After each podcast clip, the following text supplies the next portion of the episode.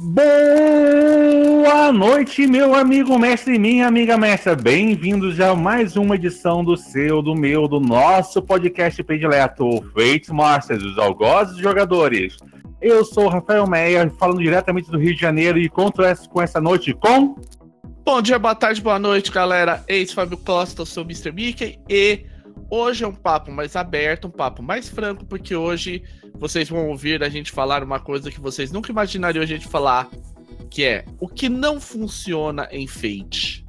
Caros espectadores, aqui quem vos fala é o bom e velho Cicerone Luiz Cavalheiro para conduzi-los aos abismos da loucura do que não funciona, do que não tentar e principalmente do que se acontecer, você sabe que não vai prestar em Fate. Então, gente, antes da conversa, eu queria primeiro avisar para fazer um aviso geral, que é o seguinte: está tendo um novo play test pela Evil Hat. Dessa vez é feito Cthulhu.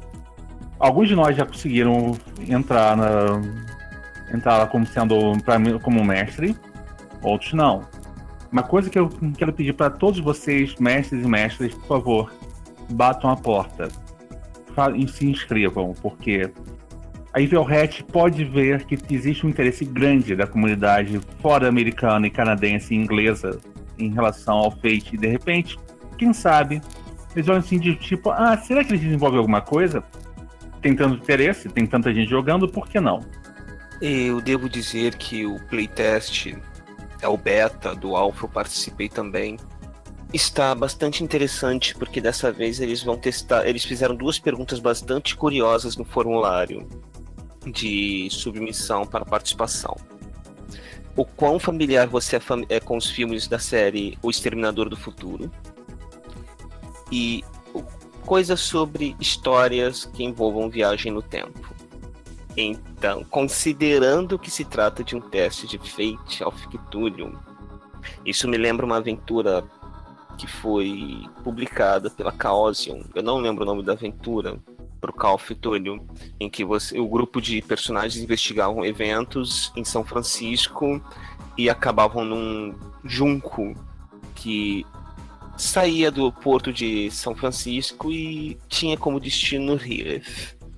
Isso me lembra também uma certa mesa que eu narrei. É, né? Eu também, pessoalmente. E eu fui o único que conseguiu começar a enlouquecer nessa baiuca.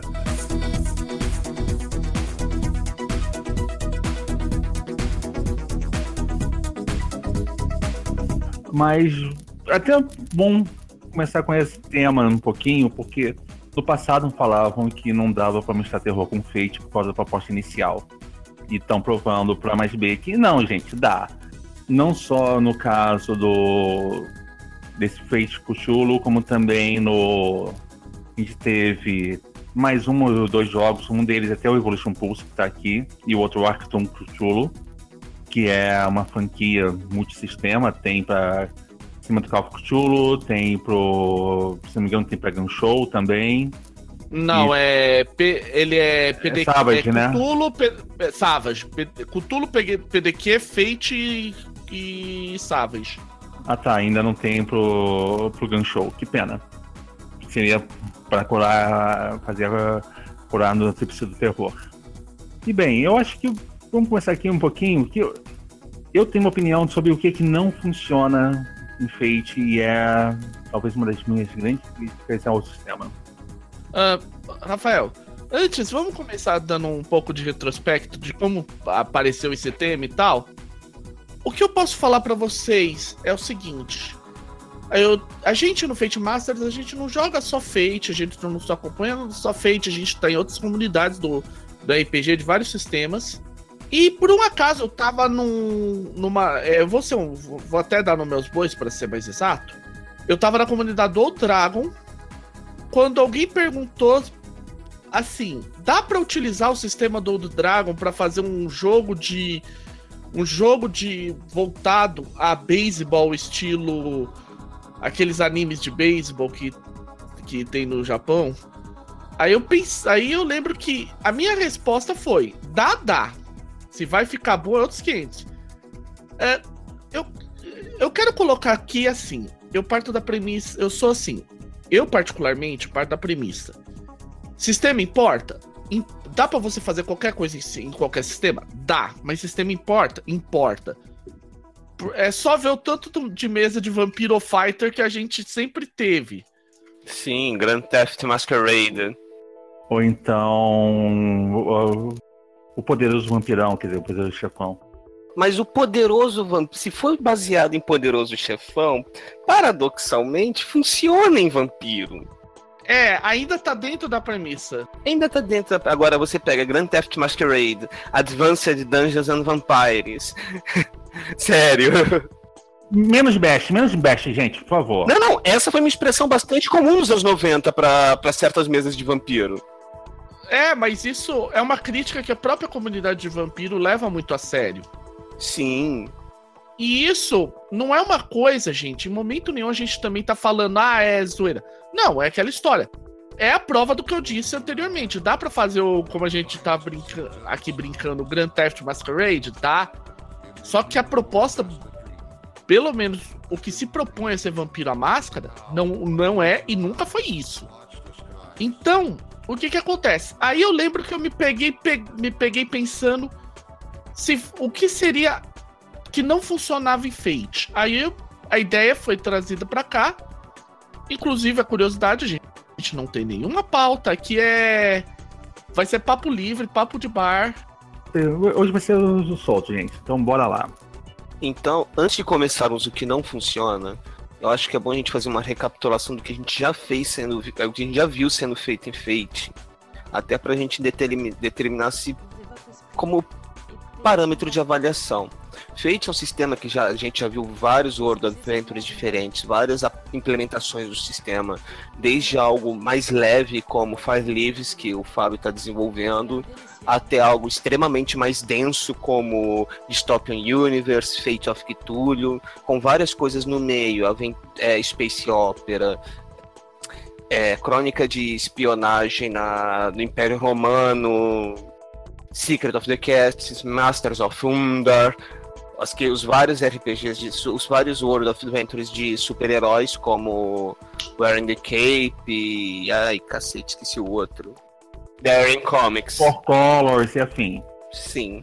Então nós temos um espectro muito amplo do que se fazer em Fate, mas todos esses World of Adventures, todas essas propostas, elas, ao meu ver, elas têm como substrato, como fundamento, o mesmo ponto, que eu acho que é o que a gente pode começar falando. Personagens e jogadores proativos. Sim. É aquela história toda. Eu recentemente estava mestrando uma mesa de Fate. E a mesa de Fate, por si só, ela teve um problema. Foi uma mesa rápida, um one shot só para alguns amigos. E eu tive um problema sério. Que é do tipo: quatro amigos. Um deles era roda presa. Tipo assim, não era proativo, não, não se engajava. É aquele, aquela pessoa, da, é a turma do Albato nenhuma crítica a isso. Tem, você pode se divertir fazendo o Elbato, mas, por favor, seja um Elbato criativo, entendeu? É mais divertido para todo mundo, até para você. Você pensa, você pode soltar toda a crueldade no Elbato naquela hora. Mas voltando aqui, e eu vi que ter um jogador não engajado, não proativo, mudou a velocidade da mesa. Eu tava querendo fazer uma mesa relâmpago e acabou sendo uma mesa com quebra-molas. Parecia que eu tava dirigindo uma estrada de terra batida com, com um carro com uma suspensão normal e não preparada. É, essa questão do eu bato é interessante porque não é. Eu quero acrescentar aqui o que o velho Lich falou. Não é porque o jogador é o estilo que do eu bato que ele automaticamente, vamos colocar assim, desculpem o juízo de valor, um jogador ruim. Não. Existem formas e formas de fazer o eu bato. Tem uma experiência em comum entre eu e o velho Lich, de uma mesa de um outro sistema, até Anima. Ah, sim. A dinâmica Casaquinho e Lucrécia. É, são dois personagens eu bato, eu não vou negar. A diferença só é como os dois faziam o eu bato. Quando o casaquinho tentava. Desculpa, é, no casaquinho é o apelido que deu, que colou no, no personagem, tá? Culpa da Lucrécia, diga-se de O passagem. Cristiano, coitado do Cristiano, não, não teve culpa pelo casaquinho, tá? Mas infelizmente a postura dele rendeu o apelido. E ele era um Eubato do tipo assim, ele chegava lá, fazia, ele escrevia bem como ele batia. E que eu falei, um Eubato criativo, ele fazia o Eubato criativo. Ele... Só que é questão toda, por ele eu tinha que ter três combates por sessão e o Elite, por minha regra, é sempre simples. Um é, po... um é bom, dois quando é necessário, três numa sessão. Então, gente, passo Alguém traz o exército de Warhammer 40k e vamos jogar 40k aqui, que é melhor. Todo mundo tá com todo, todo mundo tá com sangue nos olhos. Pois é, sem considerar o seguinte, né? O sistema de ânima não é o mais rápido para combate. Qualquer sistema, é a minha regra para qualquer sistema. Até o até Apocalypse Engine, mais do que três combates, mais que dois combates, eu fico desesperado. Mas enfim, prossiga, prossiga o relato, por favor chegou a vez da Lucrécia. Fala da Lucrécia e Lucrécia, bem, ela era eu bato, sim, mas eu bato com espada, eu bato com pistola, eu bato com. Eu bato muito bem. Ah, mas o mais legal de tudo é que era. Ah, tá fugindo, deixa eu pegar e dançar com ela no meio, no meio da festa, porque é a festa de coração da Imperatriz. Conta a cena. Essa cena foi, essa cena foi ótima. Conta ela com detalhes, por favor. E essa é uma cena que é uma das poucas cenas assim que eu falo que em parte Foi uma benção pro meu estilo de mestragem, em parte essa cena não seria possível em Fate direito. Porque seria. É uma das coisas até que eu vejo que é um quebra-mola no sistema. Eu tinha uma situação lá, um grupo de sequestradores estavam agindo durante uma festa, durante a coração da Imperatriz, festa na rua, festa pro povo. Tinha música, bebida, não sei o que e tal, gastou-se uma fortuna em, em dinheiro e e o grupo estava indo atrás de sequestradores e tal. Tinha uma em questão que, opa, tem uma festa ali, me deixa eu fugir no meio da multidão. Ela foi muita gente dançando. Eu, com licença, com licença, com licença, com licença, com licença. A Lucrécia deu um pique. Se igualou, entrou, emparelhou nela, assim, do tipo. E aí o, o cavaleiro aqui fez aquela famosa pergunta. Então, eu tenho dança aqui, dá para pegá-la e dançar com ela em vez de sair fazer um ataque comum? Eu parei, eu matutei. Por que não, né? Aquela história toda. A cena tava pedindo isso e por que não, né? Então, e a, e a Lucrecia fez um rolamento, pegou, fez um outro rolamento de um outro tributo que é Style, que é do tipo que com Style todo mundo passa a olhar para a direção dela e faz as coisas maravilhosas e brilha e não sei o que. Todo mundo olhou para ela. Na hora que olhou para ela, a mulher não podia mais escapar e as duas estavam dançando um bom arrastapé no centro do povão. e a Lucrécia conduziu delicadamente com os outros três elementos de dança, só para mantê-la entretida, presa mesmo. E até a, até, até a borda, da, aí sim, de presa. Sim, é o que a gente fez a piada na hora. Um, um combate resolvido com rolamento de dança. A primeira vez que eu vi isso na minha vida como jogador, e olha que eu jogo desde os 14 anos. Pois é, é do tipo, é um improviso total. E, é, e esse é um quebra-mola, e isso é um quebra-mola que eu vejo no Fate. O Fate é muito bom com aspectos e tudo mais, mas na hora H de você fazer um quebrar a perícia sem ser por façanha, ou muitas vezes quebrar uma perícia do tipo assim, pô, essa perícia não cobre isso. Aliás, nenhuma perícia está cobrindo um improviso desse nível com, de dança. Pegar alguém e dançar no meio do salão. Como é que eu. Como é que você faz isso? É um grande, meu grande problema. Eu acho que Fate tem esse problema algumas vezes. É do tipo, por ser aberto, algumas vezes no, o guarda-chuva não abrange uma, um detalhezinho besta por exemplo. É o meu ponto de vista. É onde muitas vezes não funciona em mesa. Conseguir fazer algo que requer um raio, um raio laser, em vez de um, de um holofote. Então, eu acredito, assim, o grande quebra-mola para a gente reproduzir essa, essa mesa enfeite, essa cena enfeite, seria justamente que perícia usar para dançar. Isso resolvido seria uma transição de um combate para um cabo de guerra. Sim. Sim, mas até aquela história toda, você já diminui a velocidade da cena quando tem, quando tem que deliberar qual perícia é e qual é o grau de dificuldade. Posso ser bem sincero? Pra mim, eu eu tava pensando, vim, às vezes, durante esse, esse tempo aí que a gente ficou sem gravar, desde que eu sugeri a aposta, sugeri essa aposta não, a proposta, é o seguinte. Eu penso, o meu maior problema que eu vejo com Fate, e eu acho que é, não é só com Fate, é com quase todos os sistemas de RPG, é questão de combate. A maior parte dos sistemas de combate são lentos demais. O do Fate não é exceção. Infelizmente, muito pelo contrário. É um sistema que a, isso aí crítica não é só minha, tem gente lá fora, que é lá da gringa, que faz a mesma crítica. O sistema de, de conflitos do Fate, às vezes, ele dá uma enrijecida, dá uma lerdeada na coisa. A minha solução tem sido, quando eu preciso de combate, ver, ok, eu preciso realmente do sistema de conflitos, eu não posso substituir por uma, por uma disputa, que é, é mais rápido de se resolver, porque às vezes não é nem isso. Só que eu acho que, independente disso, é, qualquer jogo que dependa de muito combate, em especial de muito combate tático, o Fate não funciona. Não funciona mesmo. A gente tem algumas soluções, por exemplo, o Warren the Cape tem soluções interessantes, mas eu acho, mas eu acho que eu particularmente para mim, Fábio, não funciona. Olha, vamos nós. Eu quero considerando o seguinte. Eu vi um sistema de, um único sistema de combate extremamente rápido que eu vi o de Dungeoneer. Por razões óbvias, né? Olha habilidade contra habilidade. Quem. Pô, peraí também, né?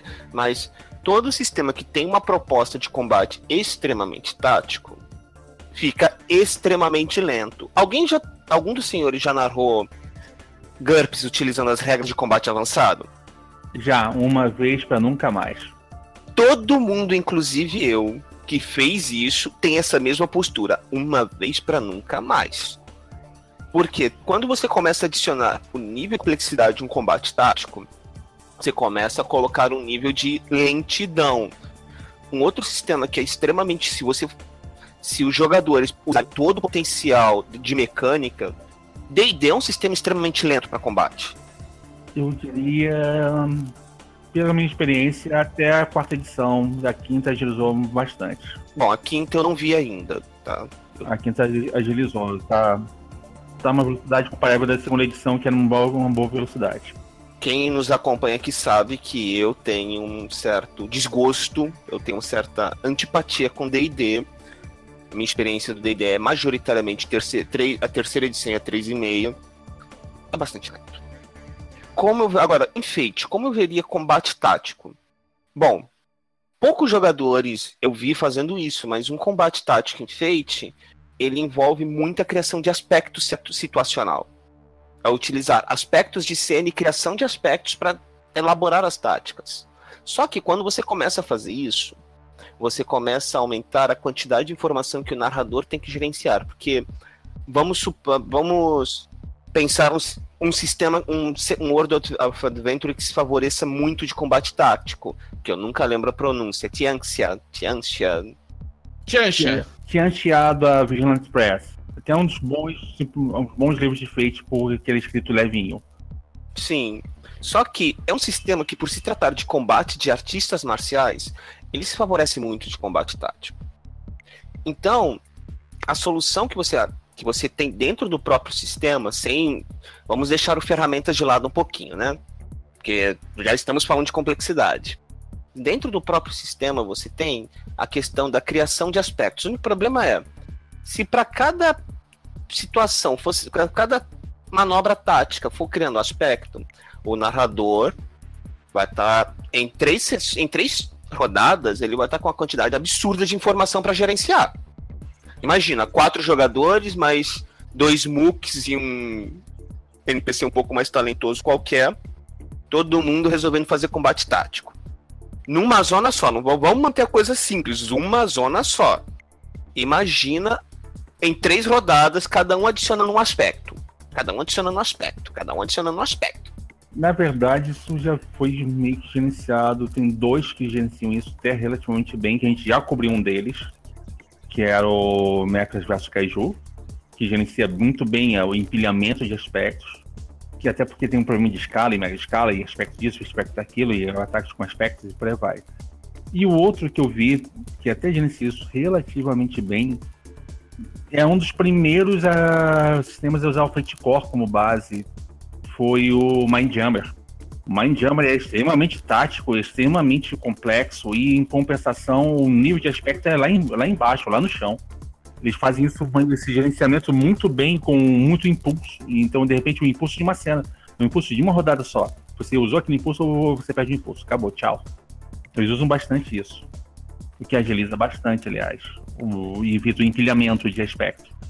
O único problema, assim, o Mindjammer é muito bom, mas quando você tem outros sistemas que não têm isso em mente, o próprio Tianxia, Tianxia, um dia eu aprendo a pronunciar. Tianxia. O próprio Tianxia, ele apresenta isso. Por exemplo, você pode pegar um artista marcial como a Quandal, primeira ação dele, fim com a porra da Quandal no chão. Ele criou um aspecto de cena na verdade, ele cria uma vantagem. Sim, ele cria uma vantagem que pode ser usada como aspecto de cena se ele utilizar aquilo como ponto de apoio para manobra acrobática. Sim, mas é que tá. Isso aí é uma vantagem. Mais ou menos o Tianxia meio me explica como evitar essas coisas. Mas o ponto aqui. Voltando aqui só ao ponto de combate rápido, eu só vi um canto que tem combate rápido. Mas é um combate que os jogadores fazem todos os rolamentos. Que é o Apocalypse Engine, jogos do Apocalypse Engine, o combate tende a ser rápido. Até porque todo mundo tem, tem normalmente 4 pontos de vida e, e você pode zerar esses pontos de vida rapidamente também. E os oponentes têm de 1 a 4 pontos de vida, no máximo 8.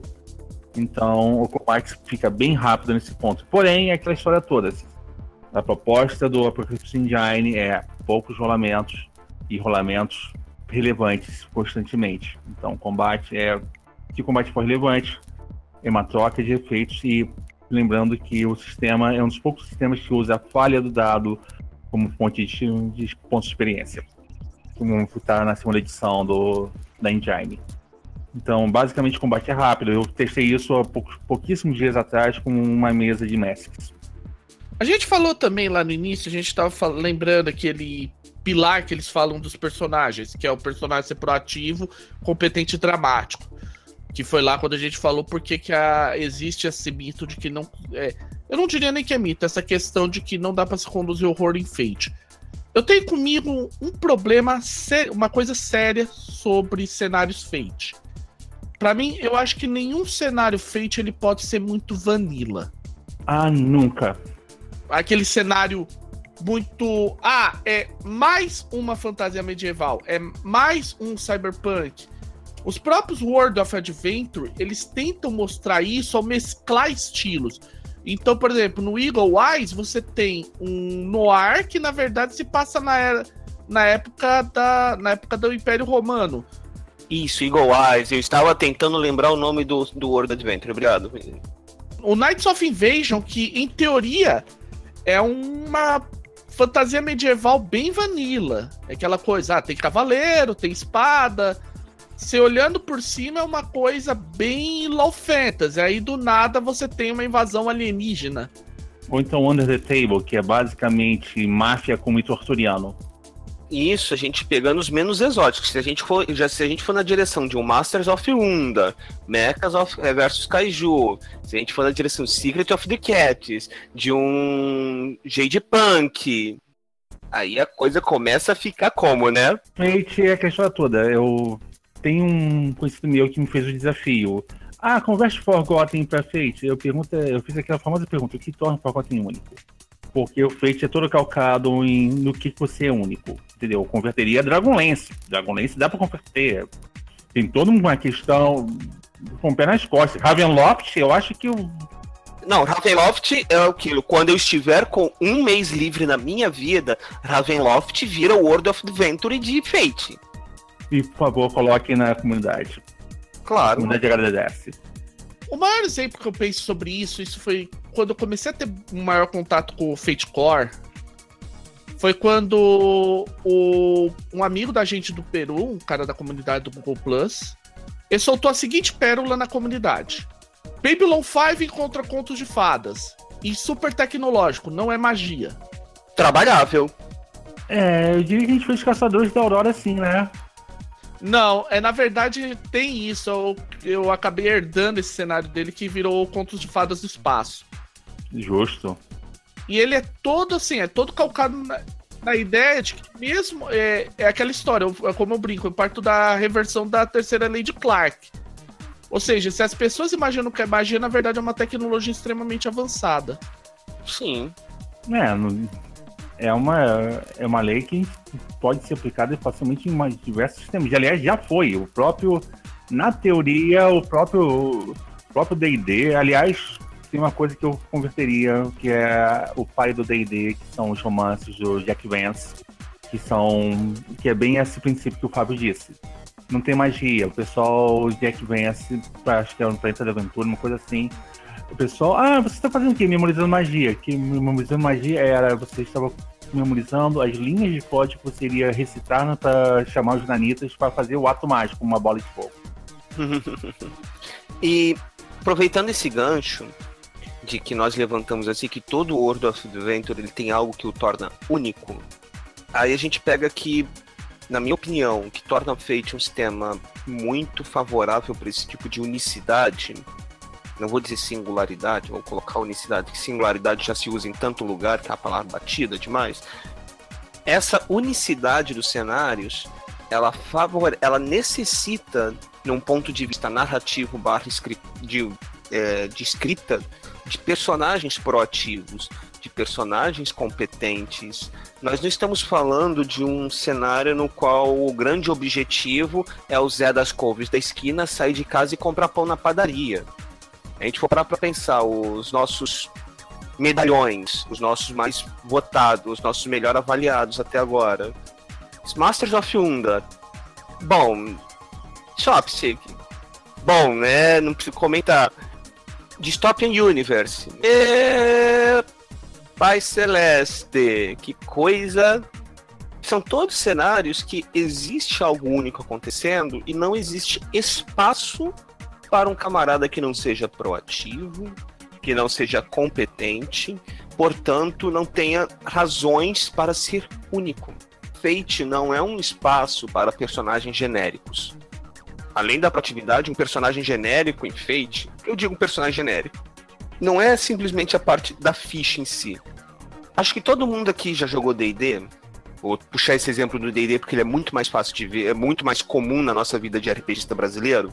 Todo mundo aqui já conheceu um jogador de D&D que fez um guerreiro que era filho de fazendeiros e decidiu ser um guerreiro para tentar ser alguém na vida. Isso é um personagem genérico. O que a gente fala muito de personagem genérico é aquele personagem que ele não tem uma motivação per se.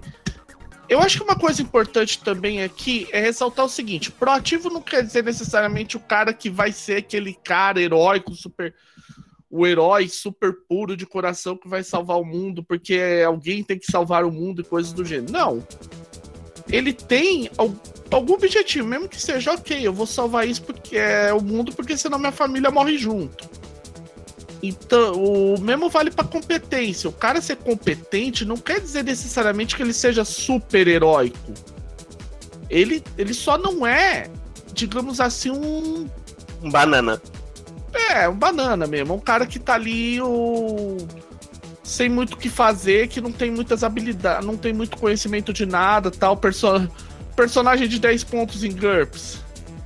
Olha, eu não vejo isso como uma questão de pontuação, Fábio, porque a competência é mais do que você está marcada na ficha. Pode dar um personagem de mil pontos em GURPS na mão de um jogador que não vai saber explorar isso, e você vai ter um personagem de mil pontos incompetente.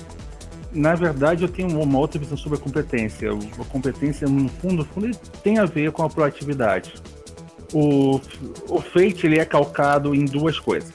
É uma duplinha assim que é também umas grandes muralhas quando você está apresentando para jogadores que estão vindo de um background mais tradicional de RPG e vindo de sistemas mais tradicionais.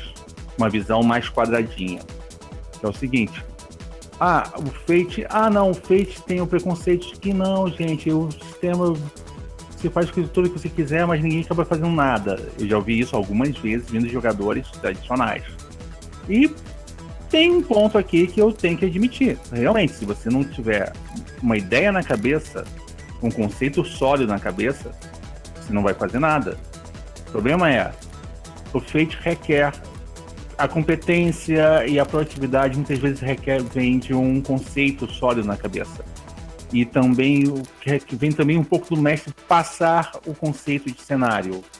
Que aí você vai falar que você onde é que está a sua competência? Em parte é uma dupla aí não é só o jogador. Tem jogador e mestre aí nessa história de competência. Se o mestre falar assim ah não é um jogo de super qualquer jogador vai fazer um, um super genérico vai pegar uma template lá de um personagem e, e aí o sujeito está vendo Cacilda, eu estou enfrentando uma conspiração para ter uma conspiração para fazer um sujeito pelado azul explodir o mundo.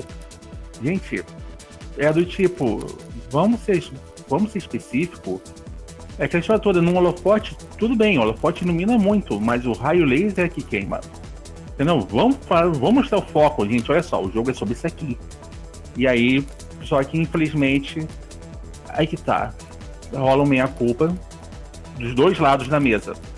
O meia-culpa do mestre, que não foi específico em falar o propósito de campanha, e mesmo quando você faz a campanha via Spark, o mestre tem que ser específico a partir do mundo que ele fez, foi feito na mesa. Então, gente, vocês abordaram muito legal aquele conceito aqui que existem deuses antigos dormindo debaixo do oceano e eles têm, sonham e, e seus sonhos são, se tornam pesadelos pra gente, porque eles influenciam a mente de todo mundo. E meu foco é, vamos lidar com as pessoas que estão, que estão na consequência desses sonhos. O foco da primeira campanha é esse aqui. O resto a gente vai desenvolvendo o mundo de acordo com o jogo. E se acabar esse arco, todo mundo quiser continuar com os personagens, ótimo. Se não, eu faço um novo arco em cima do que foi proposto. E eu pego um outro, um outro ponto que foi abordado. Tem dessas também. O ponto é o seguinte: é uma questão de atitude. Como a gente falou, o mestre não pode ser genérico, não pode ser. Como dizer? O mestre tem que ser tão ativo quanto ele quer que os jogadores sejam. E isso é um esforço. Basicamente é, o Fate é um jogo que, na minha opinião, tem um problema sério. Quando o seu mestre não se dedica um pouquinho a preparar um jogo, não preparar o jogo, escrever e colocar o no não. Preparar um ambiente, fazer, sabe, desenvolver bem o sandbox dele, porque Fate é ótimo para sandbox e isso não é um problema para quem mexe com nos trilhos. Escrever uma aventura pronta para Fate deve ser um inferno, porque o trilho é aberto e o trem pode descarrilhar em qualquer segundo. E descarrilhando usando as perícias, só para constar, usando as perícias e, e a credibilidade do jogador, não precisa nem usar regra para descarrilhar. Não, não precisa. Basta você ter um mais 21 quando não é para ter um mais 21 na rolagem. Sim, Aham. Uhum. Então, eu acho que, é, pegando um pouquinho, quando você fala de. Eu, até uma coisa que estava me ocorrendo agora.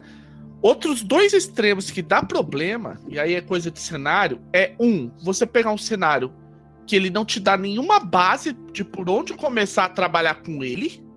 Fato. E você pegar um outro que a descrição do cenário é tão grande, mas tão grande que você não consegue achar um gancho. Baroque Space alguém? O Baroque Space é esse primeiro extremo. O outro extremo é o Strays, que por incrível que pareça, por mais que seja um queridinho meu, eu adoro Strays, ele sofre desse problema. Ele te dá pouquíssimo cenário de por onde começar. Ele te dá uma ideia básica, a partir dali você tem que se virar nos 30 para criar. E algumas vezes você não sabe. É por isso que até a gente já teve essa conversa, Fábio é por isso que eu sempre preferi o Secret sobre os Strays. Que mal bem o Secret te dá assim, ó. É isso que está acontecendo. Vai lá, garoto. Os Strays não tinha nenhuma literatura base. Pelo menos Secret você pode ter Beast of Burden da, da Fosse, que é um senhor GP sobre animais salvando uh, o dia. Não, o Secret você pode pegar o Old Potion of Practical Cat do T.S. Eliot também. Enfim. Que o Secret é baseado nesse livro. Desculpa, Fábio tudo bem. É que o Strays ele também dá isso. Eu quero fazer uma pequena defesa nesse quesito. O Strays ele dá lá uma lista de filmes para você partir da premissa. Então, por exemplo, Aristogatas, o Todos os Cães para o Céu e coisas do gênero. O problema é que mesmo assim, você fica naquela. Ok, eu tenho um bando de bicho. Eles têm que ajudar crianças. Eles moram numa fazenda com o Papai Noel. Ok, e agora? Ok, e agora? É, então, quem é a oposição? A mesma coisa do outro lado é, é o que acontece no Baroque Space Opera. Pra quem não conhece, o Baroque Space Opera é lindo. É um, assim, em termos de cenário, eu não vou mentir, ele é riquíssimo. Ele tem um lance que é meio Stargate, meio Dune. Você tem o Tirano e o Tirano é, um, é clonado de tempos em tempos. E tem aquele lance meio Warhammer 40k. E você tem as castas, você tem as criaturas. O problema é que tem tanta coisa que. E, e essas tantas coisas são tão amarradas umas com as outras que você não consegue achar um ponto de ok. É esse fiozinho aqui que eu vou trabalhar. É, isso é uma distinção importante, Fábio, porque quando a gente pega um cenário fechadão, a gente não tem como mexer, tipo, é um cenário imenso, mas é muito fechado, então você não tem como explorar a nível de jogo. É diferente de Fade Instance, que é um outro cenário imenso, só que tem tanta ponta na qual para ir para cá ou para lá, que é operável. É, eu tenho, eu tenho dois comparativos feitos sobre esse peso de cenário e amarrado e solto, que é o Baroque. Baroque é a minha referência sobre um cenário que é um maracatu, pesa duas toneladas. Eu sentei, eu passei uma semana, eu me dei o desafio de uma semana ler o Baroque e preparar um, uma sessão de jogo para o Baroque. Eu li, eu fiz a leitura reversa, eu decompus, eu comecei caçando mecânica para depois caçar lore. E aí eu fui vendo que o lore é tão impenetrável que é do tipo. Sim, eu consegui desenvolver meu desafio pessoal de uma semana, um abacaxi para descascar em, RPG. Foi o, eu fiz isso com 50, eu fiz isso para mim mesmo 30 vezes ano passado. Eu peguei cenários e situações e eu como é que eu lidarei com isso. E mas voltando aqui, o caso é que o Arok não não tem, é, tipo assim, duas toneladas, um cenário pesado, todo intrincado, um não só isso, um sistema todo de perícias e aspectos e equipamento, todo ele ancorado no cenário não posso, eu não, eu não podia nem começar com uma crise tecnológica, tipo assim, ah não, tem uma crise na fronteira selvagem do, do Império. Não, não, não, não tem fronteira selvagem no Império. O tirano chega e impõe mesmo padrão cultural e mesmo. Não, isso não. Aí eu vejo o outro lado, que um outro livro de dois. Um outro livro este que eu, eu tinha o PDF, comprei o físico, está vindo dos Estados Unidos para mim, numa junto com outros tantos livros que eu estou encomendando. E vocês vão ouvir muito eu falar disso durante esse ano, que é o Mind Jammer. Que é um livro lindo, arte maravilhosa, bem cuidado. A designer fez um lindo trabalho de, de preparação. E era um livro assim que veio que veio como um, na primeira onda de suplementos para Fate. Era ele foi Mindjammer, o veio também o Apoteose do IVX, todos eles na primeira leva e são você vê as diferenças e de repente sim você tem um livro de 500 e porrada páginas lindamente escrito, muito bem desenvolvido e que o lore é fechado. Porém, o lore é fechado com diversos buracos para você. Por favor, mestre, meta sobre dele aqui. E, e, ele tem regras complexas, ele tem tudo e, e tudo funciona bem, porque ele foi pensado em que o jogador é agente da história. É dois comparativos. E dois livros de lore denso, pesado, a história toda do Mindjammer sobre a expansão da humanidade, as nossas falhas iniciais de chegar até até os, fora dos limites no nosso aglomerado local de estrelas e, e chegar nos outros setores da galáxia e voltar é muito bem retratado, muito bem visto. E você acha que não, isso é fechado. Não, isso não é fechado. Você pode jogar nessa época, só tem pouca informação. Que é diferente. Então, então logo preencha aqui o que, que aconteceu para a criação de Venu, por exemplo. Então, mas ter pouca informação, por um lado, é bom, porque significa que o mestre tem carta branca maior para trabalhar no, no na, na, na, aventura que ele quer narrar. O exemplo clássico dessa questão que você falou, Luiz, é o próprio Bastards of Undar. O que que Bastards of Undar ele te diz? Te, tinha um Dar, você tem, tá aí um Dar, tinha os Demiurgos, eles sumiram, você tem os, os mestres e você tem os arqueonautas que enfrentam os mestres. A partir daí, o que que quer dizer cada uma dessas coisas? Fica por sua conta e risco. É, tanto, tanto que surgiu como piada no dia do nosso analisa do Masters of Undar o Congresso dos Mestres de Undar. Não foi? Sim. É. E a BPE nunca mais foi a mesma. Mas o detalhe é esse. Os cenários excessivamente amarrados, eles sofrem desse problema de você de você ter tanto lore ou de você ter tão pouco lore que você não sabe por onde começar. Um, o, um cenário que sofre isso, particularmente para você ver, é Tormenta, que tá com tanta coisa que, tipo, ok, quando é que a gente vai começar a resolver um pouco dos problemas? É que desde que eu comecei a acompanhar a Tormenta, o que que foi a única coisa que eles resolveram? As únicas duas coisas que eu lembro que eles resolveram desde que começou a rolar Tormenta. O Kaiju. Foi a questão. Não, não, não, o contra Arsenal não conta muito. Pra mim foi o a questão da área de tormenta de Tamurá e a, que... e o... a questão da libertação de Valkyria. O resto tá só acumulando treta em cima de treta e tipo, ok. Ah, mas isso quer dizer que eu posso pegar essa treta aqui e resolver. Beleza, até pode ser. Só que você tá entrando numa situação que de repente, o que, que vai acontecer se você resolver? E se você quer. Como é que. E se você. Ou, ou pior, eu, vale a pena eu ir, eu ir eu criar os caras para resolver esse problema? Você vai acumular um lore que de repente você não sabe por onde tá, por onde é que você pode puxar o fio da meada. É, Tormenta também tem um outro problema, né? Tormenta ele não foi desenvolvido. O início de Tormenta foi um monte de cenários separados que foram postos juntos, né? Mas posso dizer uma real? Não, te, só pra defender um pouquinho Tormenta, até porque eu, eu gosto desse, desse início de Tormenta, eu achava legal porque apesar dele ter essa cara de de colcha de retalhos, eu acho que um pouco era a personalidade dele, essa cara. Essa cara meio animesca de, ah, tem esse monte de problema que parece não ter nenhuma correlação e que no fim das contas você pode criar uma coisa ulterior que tem correlação a tudo isso. Aí conforme eles foram tentar, digamos assim, entre aspas, deixar o cenário mais sério, eles acabaram não resolvendo nada. Lembre-se, isso é a visão pessoal do Mr. Mickey. Eu tenho um ponto aqui também. Vamos Tormenta sofre de dois problemas. Um, é o mundo vivo.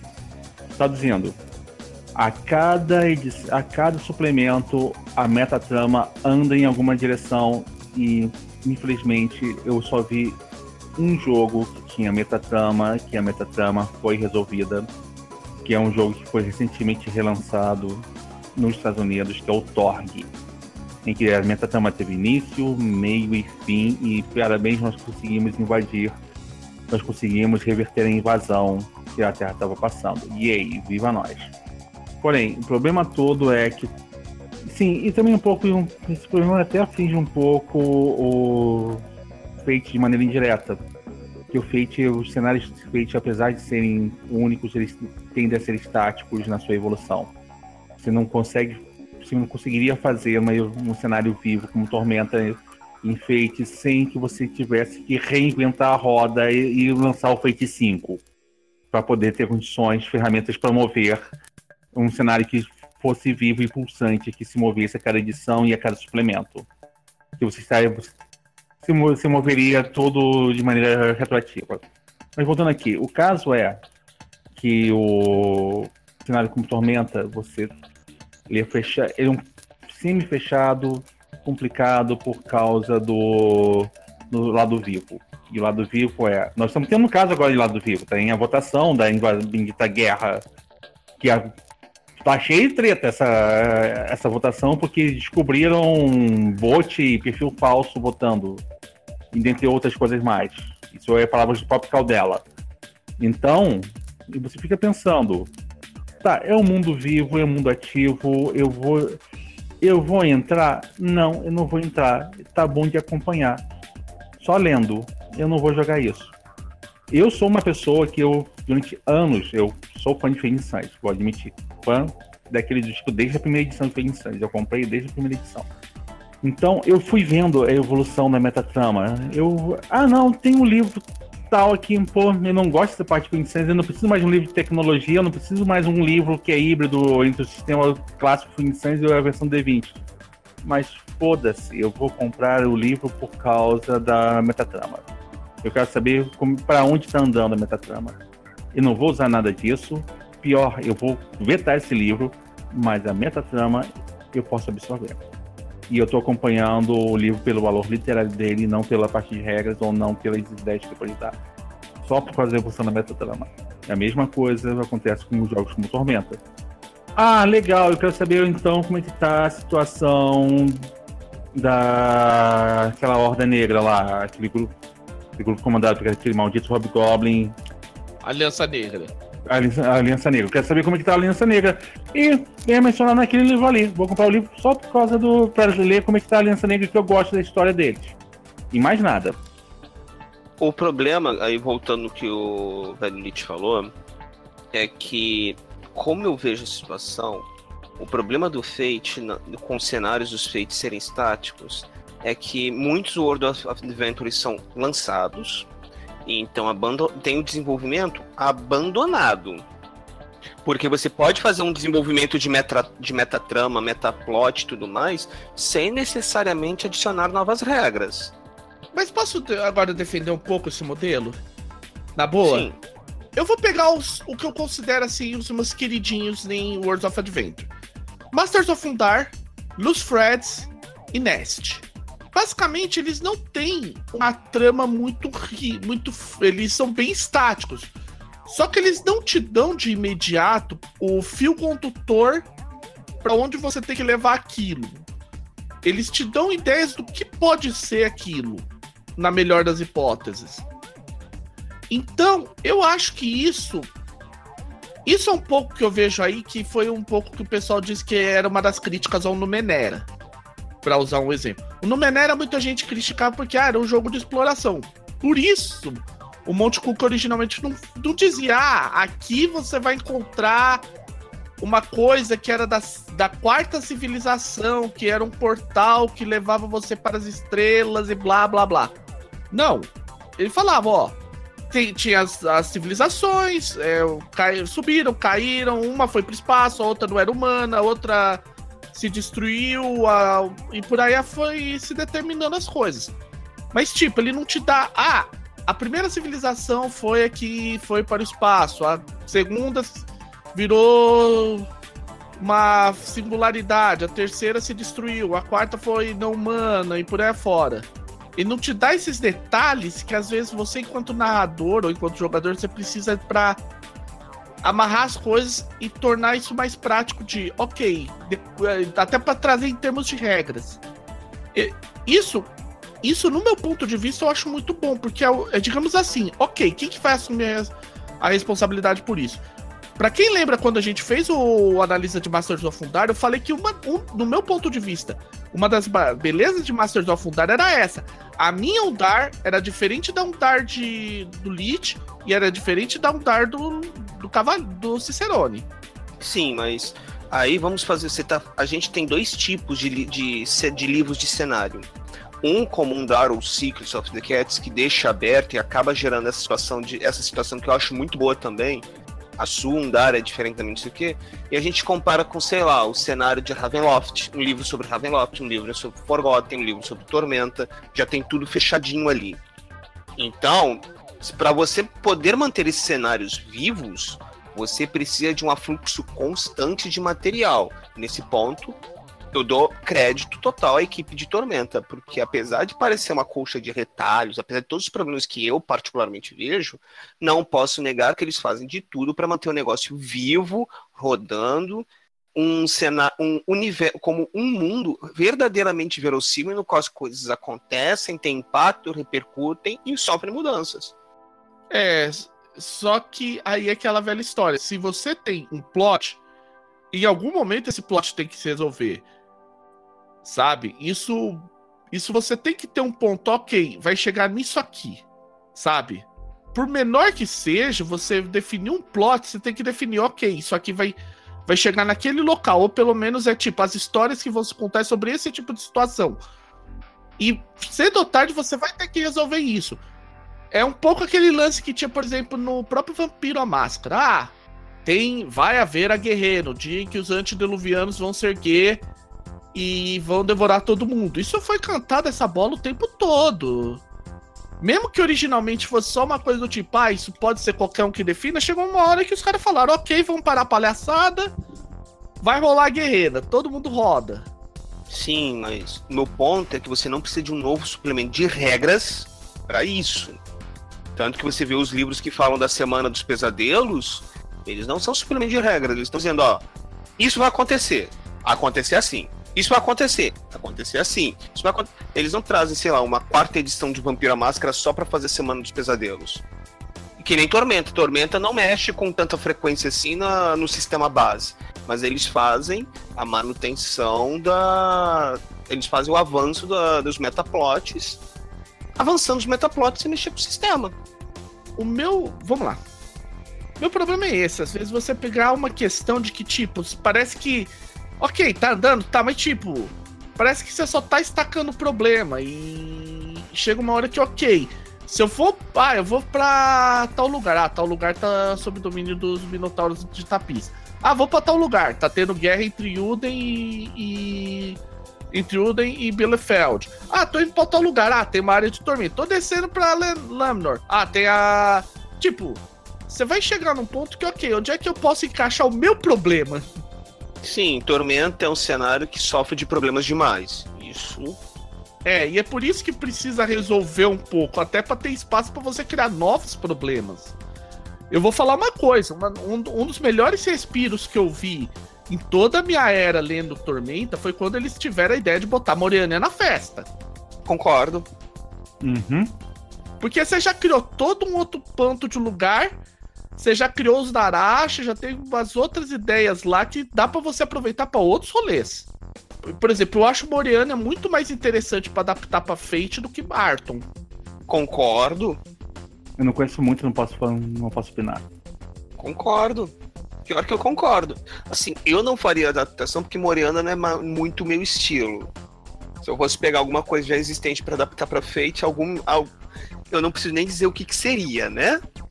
Isso aí, por exemplo, uma coisa, uma coisa que muita gente é, fala também, até aproveitando o gancho, na questão do horror, que muita gente diz que uma das grandes vantagens do rastro de Cthulhu em relação ao chamado é que o chamado de Cthulhu ele, tem, ele tenta por aquele esquema, ok, já que é um RPG, a gente precisa dar umas stats e dar uma carinha pros bichos.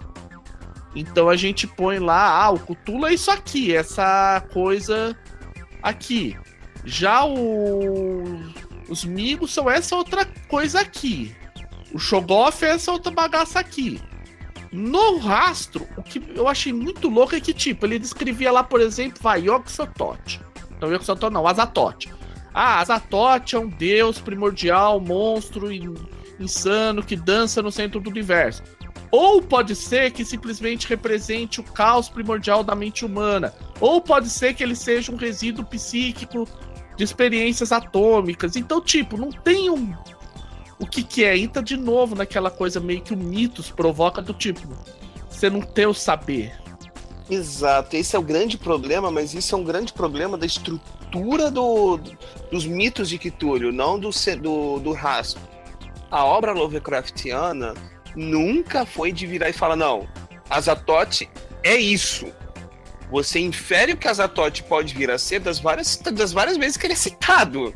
O sultão, o sultão sonhador, não o, o único a única coisa que o Lovecraft vira e fala, não, eu escrevi especificamente sobre esse troço, mas mesmo assim não é uma, não é uma definição completa, é o Awazif, para os leigos Necronomicon ele tem um conto, história do Necronomicon, um conto curtinho, duas páginas, que ele começa com a história do Necronomicon desde o Abdul al-Hazred até o século XVII. Ponto. E mesmo assim, em linhas gerais. É a única coisa que ele sentou, sentou para virar e falar: não, isso é isso. O resto a gente infere. Até no próprio no, no conto mais famoso dele, o chamado de Cthulhu, a gente sabe que a criatura que acontece terceira, que aparece na terceira parte do conto é o Cthulhu, única e exclusivamente porque lá na primeira parte esse nome apareceu. Sendo melhor foreshadowing, é, melhor técnica de foreshadowing. Mas dizer assim, então aparece que Túlio na frente. Não, não diz em momento nenhum.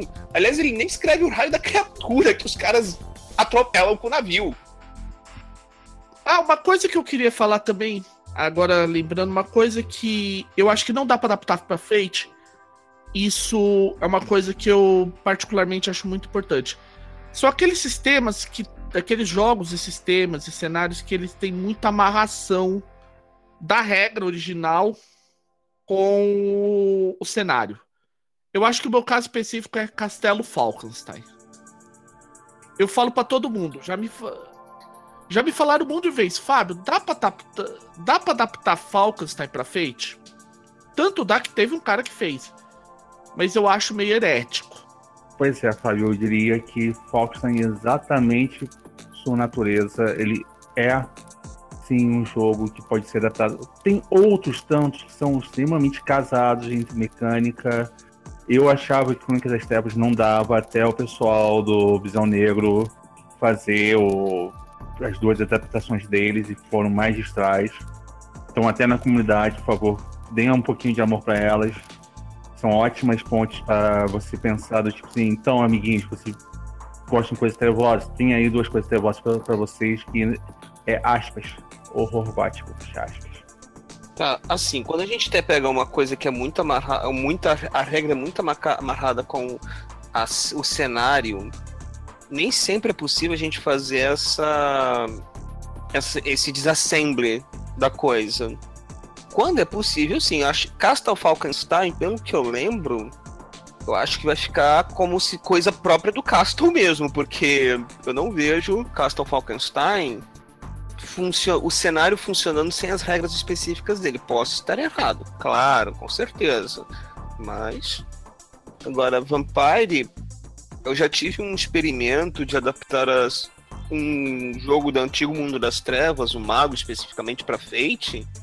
Ok, eu fiz uma adaptação meio tosca, mas adaptou. É, sempre tem o nosso eterno projeto do, do Magos Despertar para Fate também, que a gente sempre nunca consegue decidir qual é o caminho de, de adaptação também, mas isso aí é basicamente discussão exatamente de, de mecânica e abordagem de mecânica. Mas tem, o, tem um ponto aqui que eu falo muito sobre jogos. Tem, existem jogos que as temáticas não casam bem com Fate.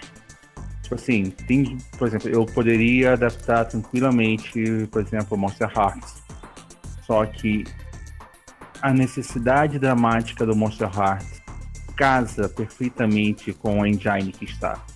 E Monster Hearts sendo aqueles xodós de comunidade. Tem uma comunidade pequena, mas fanática, e que, tipo assim, se eu lançasse a adaptação, eles me, se jogariam nos meus pés e me colocariam num pedestal e ou me, me amarrariam no, no centro da vila e tacariam fogo ao meu redor para me ver queimar. É esses dois extremos. É, é a questão do Falkenstein. É, e o ponto é, a engine ficou tão bem casada, não é nem que foi pensado para aquele tipo de jogo, não. A engine foi tão bem casada que o Fate realmente se prova ser um jogo que, se você quiser uma profundidade emocional, fazer um jogo de feeling, ele não tem as ferramentas, todas as ferramentas necessárias. Você tem que tirar muitas você tem que criar diversas ferramentas e de repente quebrar o sistema para que o jogo se tornasse um jogo de feeling, jogo calcado em em vez de colocar recompensas por vitória, vamos colocar recompensas por reações emocionais, por situações emocionais. Fate é um jogo que não se encaixa para esse tipo de é um sistema que não se encaixa para esse tipo de jogo, jogo de feeling. É, você poderia criar coisas que para que o Fate funcionasse, sim, mas você teria que fazer tanto detour de regra que você acabaria com uma coisa que seria meio Fate e meio alguma coisa no processo. Bem, provaram, já conseguiram provar que dá para unir Apocalipse Engine e Fate, mas é uma proposta totalmente diferente. É aquilo, cara. Se você tiver paciência, pachorra de regra, você faz qualquer coisa para Fate, vai ficar bom? Aí é outra pergunta. É, então. Essa é a pergunta. Por exemplo, é o que eu falo pro pessoal. Por incrível que pareça, eu vi a adaptação para Fate do Falkenstein. Em termos de regra, ela tá legal. O problema é o quê? Ele perde justamente todos aqueles detalhes que tornam Falkenstein o que é Falkenstein, de certa forma. Parece. É, é meio assim, cara. Ele tira pra caramba o que eu vou dizer agora, mas sim, o lance de jogar com baralho, o lance de você tentar pelo não se não fazer um diário, pelo menos responder aquelas perguntas sobre o objetivo do personagem, aquela prof... aquela coisa do até do jogo tático usando baralho. Então, isso conta assim com parte da experiência do Falcons, daquele lance da da interpretação até meio rebuscada e tudo mais. Mas bom, a gente tá falando de um jogo de nicho extremo, que é Falkenstein também, né? Tem essa. É, o sujeito que criou um nicho, um nicho e ninguém mais consegue ousar entrar naquele nicho sem pedir com licença, ser moço posso, e o você só olha torto e ele vai e o jogo vai embora. Steampunk é um gênero pouco amado até no meio do RPG, exatamente por causa dessa postura do Falkenstein. Foi o primeiro, cravou bandeira e é inconquistável a posição de o melhor em há mais de 20 anos. O Falkenstein ele tem, algum, tem alguns concorrentes pro Falkenstein que são até mais assim, para quem quer steampunk mesmo, aquele steampunk que eu brinco que é cyberpunk a vapor. Vou, vou botar o óculos de soldador e o braço de cobre, é isso que vai ser o meu, meu steampunk. Tem até, curiosamente, eu, tem alguns que eu considero até melhor que Falkenstein nesse quesito. Space 1889, nesse ponto, por exemplo, é melhor. É aquele lançar, ah, é, é, o. Vou fazer um run em Marte. O problema é que o Falcons tem, tem uma diferença, não é, não é só. É, é um, ele é um pouco mais complexo que Steampunk. Isso é que é o problema. Ele nem chega a ser exatamente steampunk. É, o próprio texto do livro ele fala, ele não é steampunk, ele é steam age. É o que ele tá para degringolar a coisa, ela não degringolou ainda. Você tem a, a, coisa, tá todo mundo no, na beirada do abismo, mas ainda não pulou. Pois é, isso torna o Falkenstein um nicho muito específico, até mesmo dentro do, steam, do, do gênero steampunk para RPG. Porque, tipo, a gente, a gente vê que adaptar steampunk para Fate não é difícil. Até o velho Lich narrou uma mesa, derem comics steampunk e funcionou. É, mas é aquela história toda. Eu fiz todo. Tipo assim, eu vou me focar em pessoas com poderes. Ponto. E foi assim a proposta. Tudo bem, mas o que eu quero dizer é: dá para fazer steampunk no, no Fate. Agora, você tenta fazer um Steam Age no Fate, você tenta fazer um emotional game no, no Fate, você já começa a esbarrar com coisas que o Fate não tem ferramentas nativas para. Ele até, na verdade, assim, ele começa. É, é aquilo que eu disse, vai começar a quebrar. Você entra nessa questão de você começar a quebrar. Porque, por exemplo, o, você tem o Romance in the Air, que ele é um Steam Age, bem Steam Age. É, mas ele traz algumas mecânicas próprias para conseguir fazer isso, né? Não vamos lembrar desse detalhe. Eu, particularmente, eu acho até que ele é, é o mais próximo que tem pra Fate de Falkenstein. Mas ainda assim, para você pegar aquilo que o Falkenstein se propor, eu acho que é o tipo de coisa que é como eu disse. Dá para você fazer usando Fate? Dá. É uma boa ideia? Então, né? É. É, assim, é o. É, minha resposta também seria esse silêncio, mas o pessoal, a audiência ficaria meio constrangida. Mas voltando aqui só, acho que um pouquinho antes de terminar, a gente tá aqui com uma hora e pouquinho já de, de programa, né? A gente tá com uma hora e uns dez, mais ou menos. É, uma hora e pouquinho de programa, então só para chegar aqui um ponto, antes de a gente fazer considerações finais e os últimos avisos. É, tem um ponto aqui também que eu matutei, e eu matutei bastante, que é o seguinte. Fate é aquele sistema que você. É uma crítica até que eu vi no passado. Fate é aquele sistema que não empolga.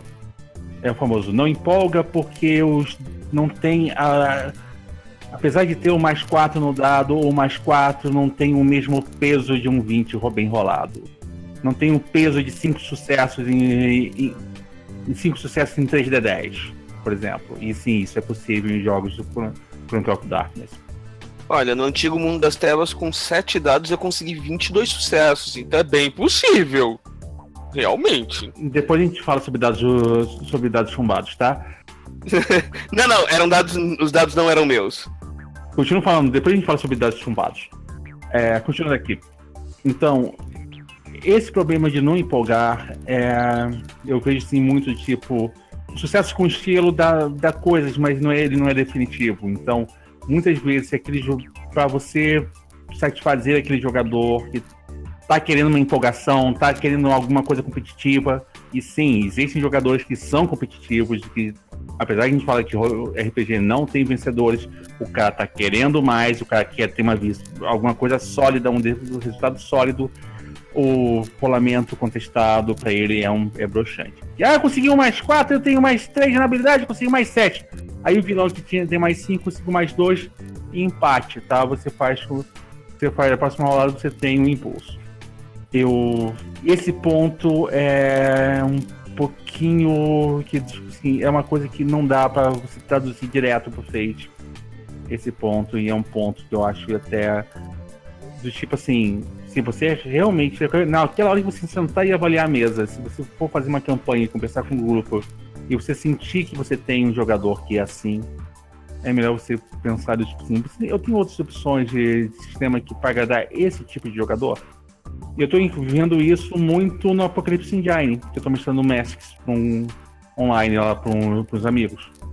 Eu, eu vi muitos problemas. Eu vi tipo assim, então, gente, eu consegui resultados legais, tem controle narrativo, mas o jogador não, não vibrou, porque não tem o peso do crítico, não tem do tipo assim, esse rolamento e você vence o vilão. É um ponto, é um ponto que também fala assim que é uma das coisas que o Fate pode falhar em dar em definitivo. Uma satisfação de definitiva sobre para um jogador, por exemplo. Esse tipo de jogador que é mais positivo. Sim. E isso é uma daquelas coisas que é, como o velho Lid colocou aí, infelizmente não tem o que fazer porque é a própria estrutura do sistema. Muitas vezes o próprio a própria força do Fate é a fraqueza dele, como a gente disse. Em, em por exemplo, situações de combate tático, cenário, questão de cenário que é fechado demais ou aberto demais. Alguns cenários para Fate são abertos demais, como a gente disse, a questão dos Strays. Outros são fechados demais, o caso do, do Baroque. A gente ainda vai fazer os análises desses caras, aí a gente vai esclarecer melhor. Mas, no fim das contas, o que acontece muito no Fate é isso. Você não tem o Fate ele não é um. Ele, ele. Nesse ponto, ele não é exatamente o que a maioria das pessoas. Não é, não é que a maioria das pessoas, não. Não é o que algumas pessoas querem, de de repente você ter essa sensação do definitivo. É aquela coisa, você ter o. Aquela coisa do. Ah, eu vou dar o 20 que vai decapitar o inimigo. Aquela. Isso, é um pouco, isso frustra um pouco o jogador também. Realmente o que o Velish disse é verdade. E outra coisa, e é por isso que pra Fate, aquele, como eu disse lá atrás, aquela questão do cenário muito vanilla, aquele cenário muito muito padrão dentro do seu estilo, não funciona. Justamente pelo fato de que normalmente num sistema assim você precisa ter até aquela sensação do definitivo. Ah, eu tenho esse vilãozão aqui, eu vou decapitar ele com se eu rolar um, um 20, um, eu consigo. Isso no Fate, infelizmente, isso não existe. Você pode tentar fazer uma, uma ação de criar vantagem para tentar simular isso, mas vai ficar estranho do mesmo jeito. É, você não vai ter a sensação do, do sucesso único, vamos dizer assim. Aquela sensação de contra todas as. Contra todo. Contra tudo e contra todos você venceu. Sim não vai ter mesmo.